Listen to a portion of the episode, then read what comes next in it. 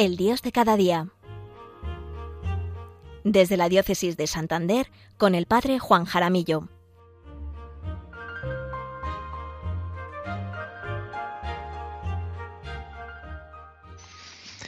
Buenos días, queridos oyentes de Radio María.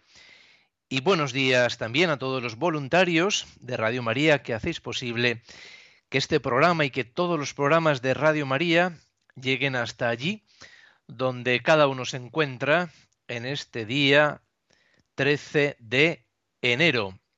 Soy el padre Juan Jaramillo, párroco en San Vicente de la Barquera y diócesis de Santander. Les hablo como siempre desde la parroquia de Nuestra Señora de los Ángeles, aquí en San Vicente de la Barquera. Me alegra mucho estar de nuevo con vosotros, como cada segundo viernes de mes, en este inicio de año 2023, para, para hablar de nuestro Dios, del Emmanuel, de ese Dios con nosotros, que en la Navidad hemos contemplado como lo que es un Dios cercano, cariñoso, que se presenta como un niño, un niño que depende en todo de María y José, porque así es Dios. Dios confía en el hombre. Dios confía en ti. Dios confía en mí. Tanto que se abandona en nuestras manos. Eso sí que es confianza y abandono ante esta actitud de, Dios, ¿eh? ante este modo de proceder, cabe también que cada uno de nosotros nos preguntemos si también nosotros nos abandonamos a Él con la misma confianza con la que Él se abandona en nuestras manos. Vamos a iniciar este programa del Dios de cada día de este viernes 13 de enero del 2023 con una pequeña oración para poner en manos del Señor este año que estamos apenas iniciando.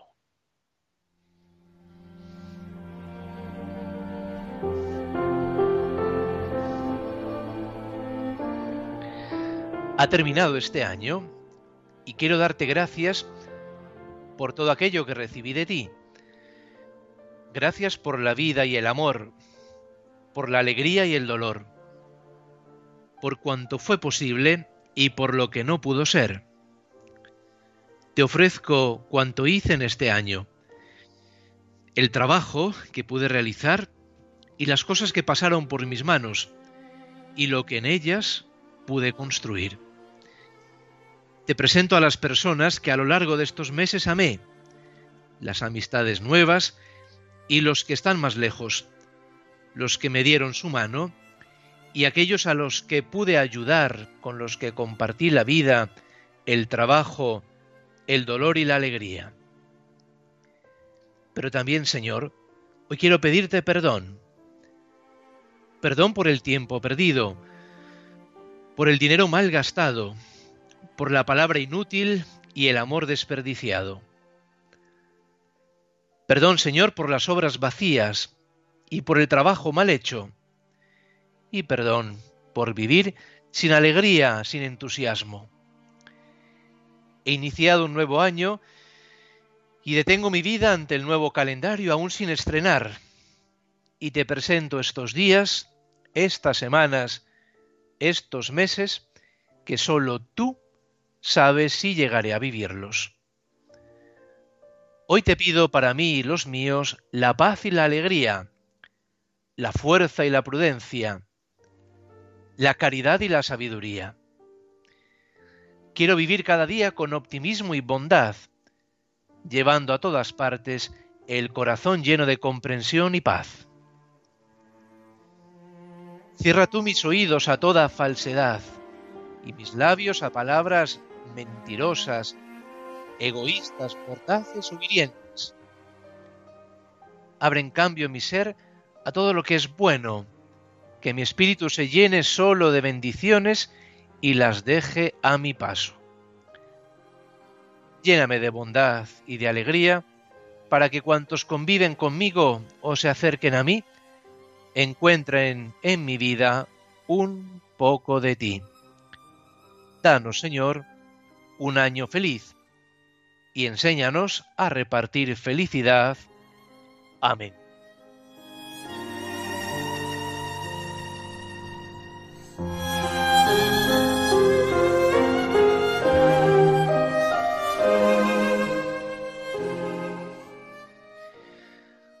Preciosa oración con la que iniciamos este nuevo año y ponemos en manos del Señor el que hemos concluido y este año que estamos iniciando. ¿Qué tal habéis vivido el periodo navideño? Alguien me dijo que en medio de la prueba y del dolor aprendió a descubrir el verdadero significado y el verdadero sentido de la Navidad. Me dijo que entendió que la Navidad es la fiesta de la imperfección. Sí, parece un poco raro, porque Navidad siempre lo tenemos asociado a aquel periodo entrañable, bonito, en la que todo tiene que salir bien, en la que todo es alegría. Pero esta persona, en medio de la prueba, del dolor, entendió que la Navidad es justamente una fiesta, sí, pero de la imperfección. Recordémoslo siempre, no somos perfectos, no existe el mundo perfecto, no existe la familia perfecta, los hijos perfectos. Nosotros mismos no somos perfectos por más que muchas veces queremos aparentarlo. No existe tampoco la parroquia y el cura perfecto. Este mundo no es Dios, por más que queramos divinizarlo, por más que vivamos maravillados por su tecnología, por sus avances científicos, etcétera, no es Dios. El viaje de María y José a Belén fue un viaje fue un viaje precipitado, fue un viaje que no tenía que ser y sin embargo ellos tuvieron que obedecer el edicto del emperador y se pusieron en camino hacia Belén. Y me llama mucho la atención que cuando María y José llegan a Belén, José era oriundo de allí de Belén, es, es raro que ningún familiar, que ningún amigo, vecino o conocido le abra las puertas de su casa para que, para que María tenga por lo menos alguna esquinita donde descansar, donde reposar, donde dar a luz, como tantas veces, queridos oyentes, de los que más esperamos, incluso de familiares, amigos, etcétera, esperamos que estén presentes en nuestros momentos de prueba de dolor y resulta que en esos momentos no están ahí cuando nosotros les necesitamos. Pero en medio de ese viaje imperfecto y precipitado, en medio de tantas carencias como las que María y José tuvieron que experimentar, en medio de ese caos que podemos llamar, eh, ahí Ahí estaba Dios. En la cueva de Belén estaba Dios. Por tanto, en la cueva de Belén había comprensión, había, había alegría, había serenidad, había paz, había silencio, había oración. ¿Cuánto tenemos que aprender? Eh? ¿Cuánto tenemos que aprender de la cueva de Belén? Y ojalá que sea una meditación a la que constantemente recurramos ¿Por qué? Porque es toda una escuela de vida para cada uno de nosotros, para nuestra vida diaria y para el crecimiento de nuestra vida espiritual. La imperfección de la creación nos recuerda, pues, su caducidad y la finitud de nuestra existencia, y lo peligroso que es para nuestras vidas, también para nuestra sociedad, el poner nuestras seguridades solo en las criaturas y no en el Creador, nos viene por ello muy bien que repitamos con frecuencia aquella máxima de los ejercicios espirituales de San Ignacio, usar de las criaturas en tanto en cuanto nos lleven al Creador. Las criaturas son medios, no son fines. Cuando las divinizamos, entonces se da ese desorden en nuestra vida personal, en nuestra vida familiar, en nuestra vida social, porque damos la misma, la misma importancia a todo como si todo fuera importante, como si todo fuera esencial, como si todo fuera necesario. Pero si todo es importante, nada es importante. Si todo es esencial, nada es esencial. Solo Dios, solo Dios, centrarnos en Él y desde Él todo lo demás. No sé si os habéis fijado, me imagino que sí, en la liturgia de la palabra de esta primera semana del tiempo ordinario.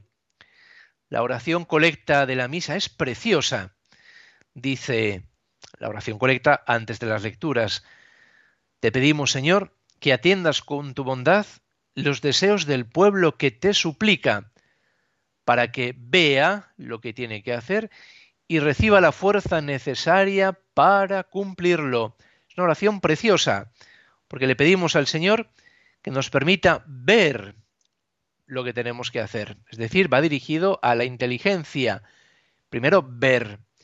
Pero no, no solo que nos quedemos en ver, porque nos podemos quedar ahí. Yo tendría que cambiar esto, tendría que hacer aquello, tendría que dar un paso en este sentido, y reciba la fuerza necesaria, no cualquier tipo de fuerza, no, la necesaria para dejar mi comodidad, para dejar aquello que me impide llevar a cabo lo que Dios nuestro Señor quiere y espera de mí.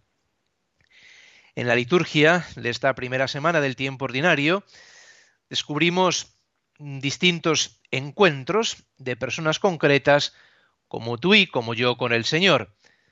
Nos presenta la vocación de los primeros discípulos, de los apóstoles, que eran personas eh, trabajadoras, pescadores, personas normales. También nos presenta un día en la vida de Jesús y la actividad apostólica del Señor en la que sabe compaginar oración y acción. La vida de Jesús no es un frenesí de actividad, porque Jesús nos enseña con su vida ese equilibrio tan importante en la vida.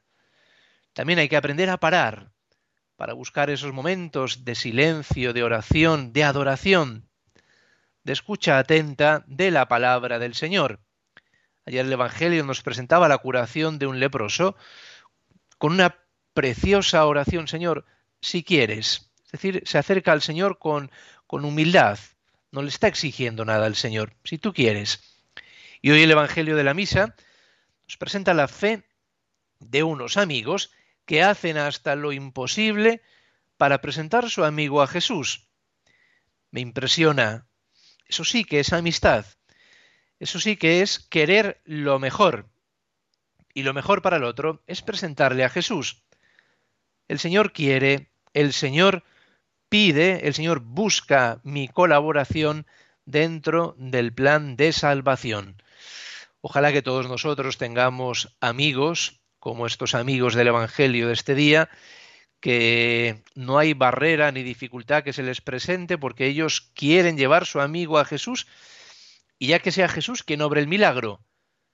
Ojalá que nosotros también tengamos estos amigos que nos presenten al Señor, que sean amigos del Señor y que a nosotros también nos lleven a Jesús.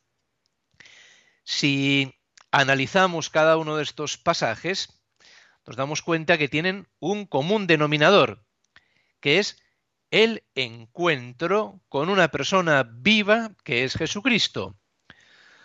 Todos los que buscaban a Jesús buscaban una persona, no buscaban una idea de Jesús, no se acercaban a una ideología, buscaban a alguien real, a alguien concreto, a alguien vivo.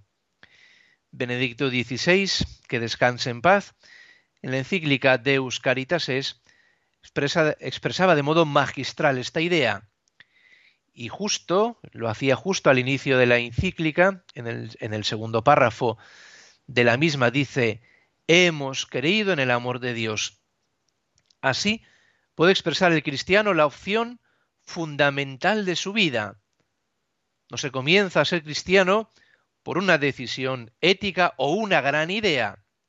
Y dice, sino por el encuentro con un acontecimiento, con una persona que da un nuevo horizonte a la vida y con ello una orientación decisiva.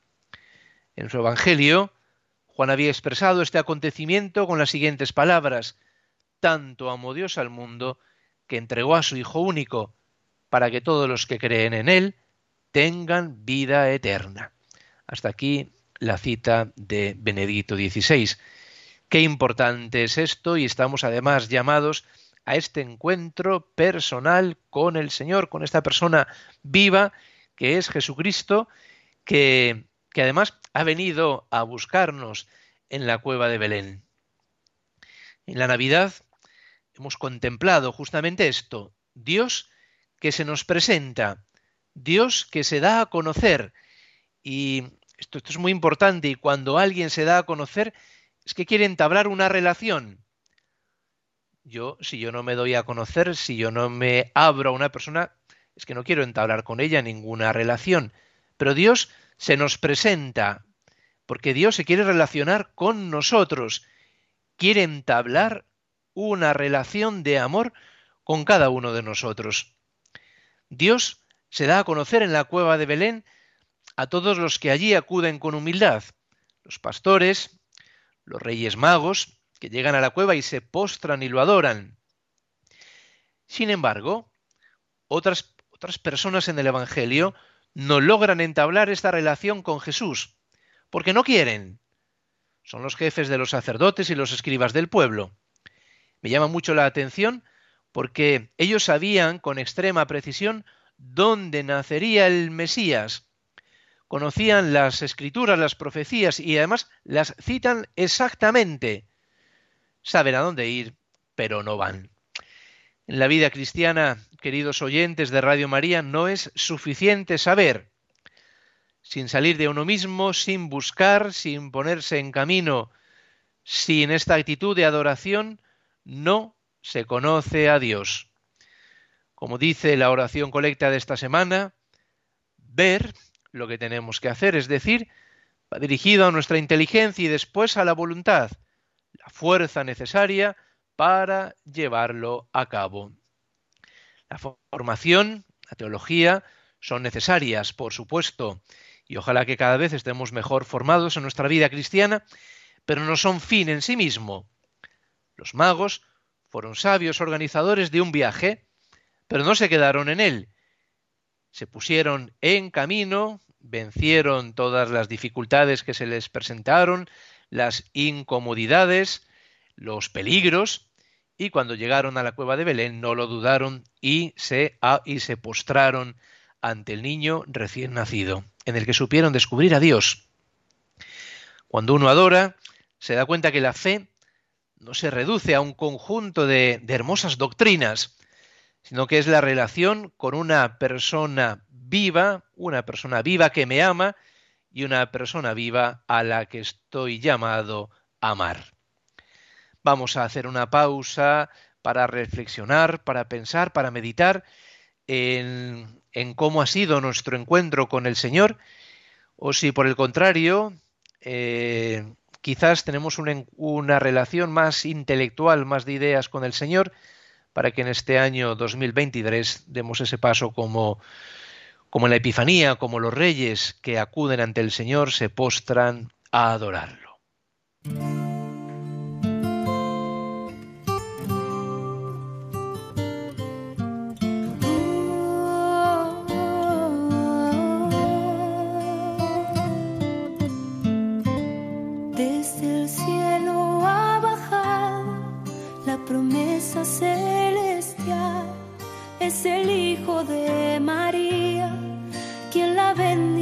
contraerá.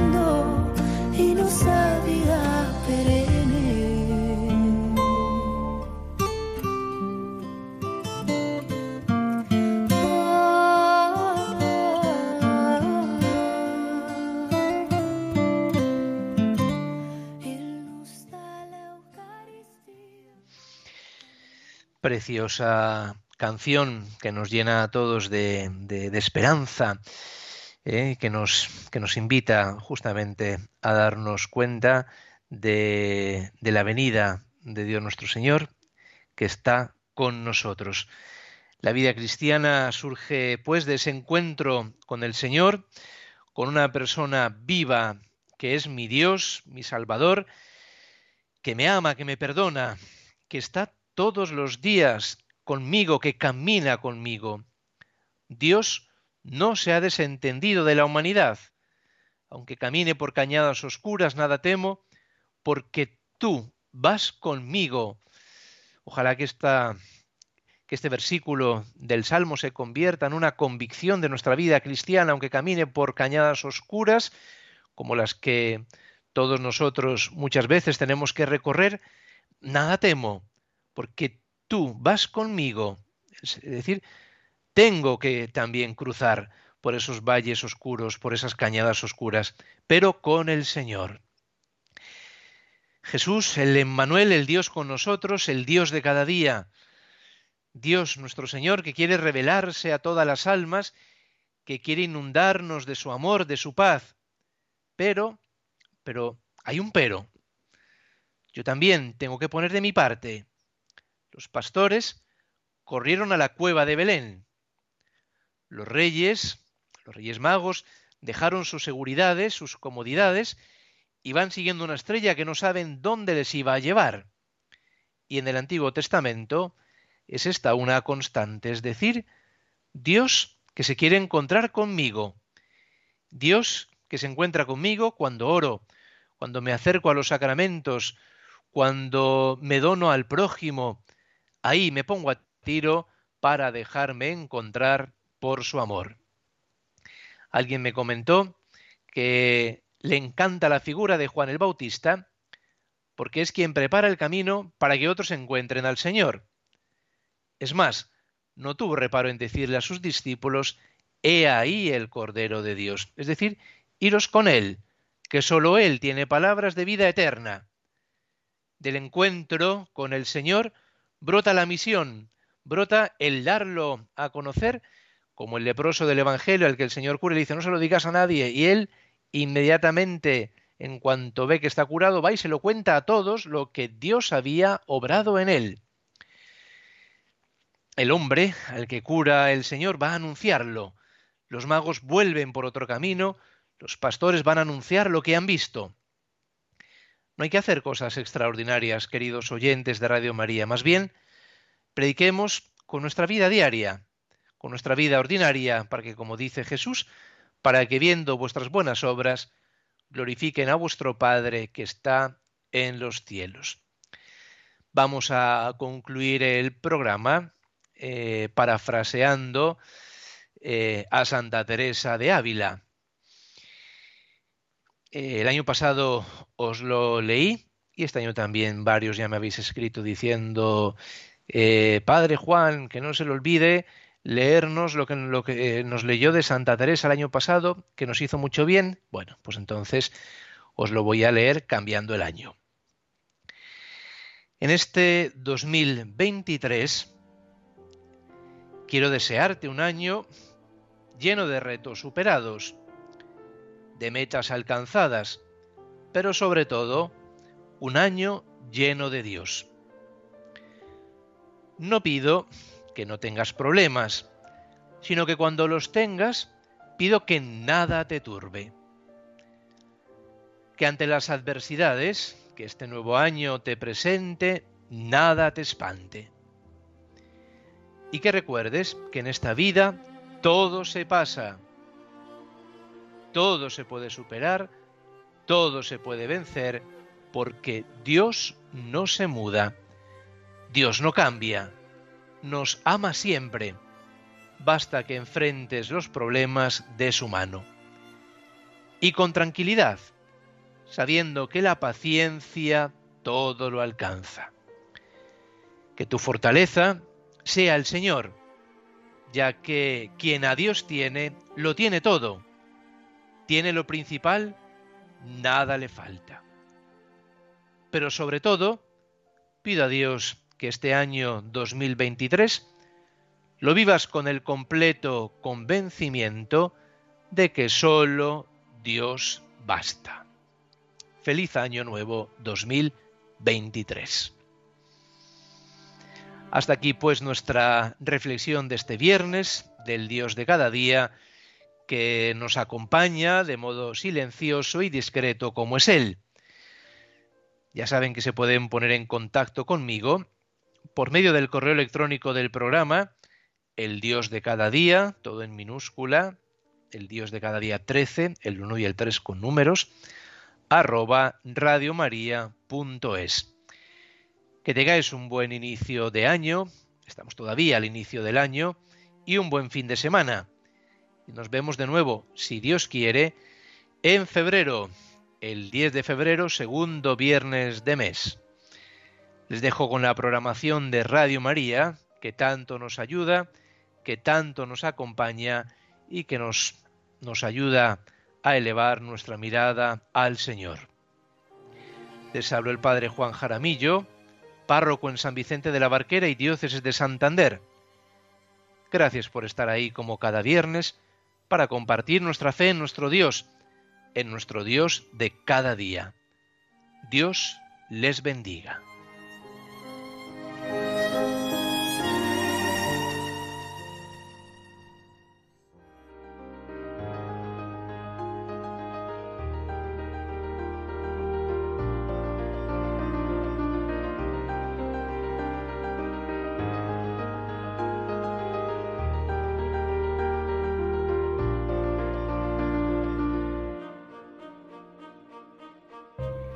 Finaliza en Radio María, El Dios de cada día. Desde el Obispado de Santander con el Padre Juan Jaramillo.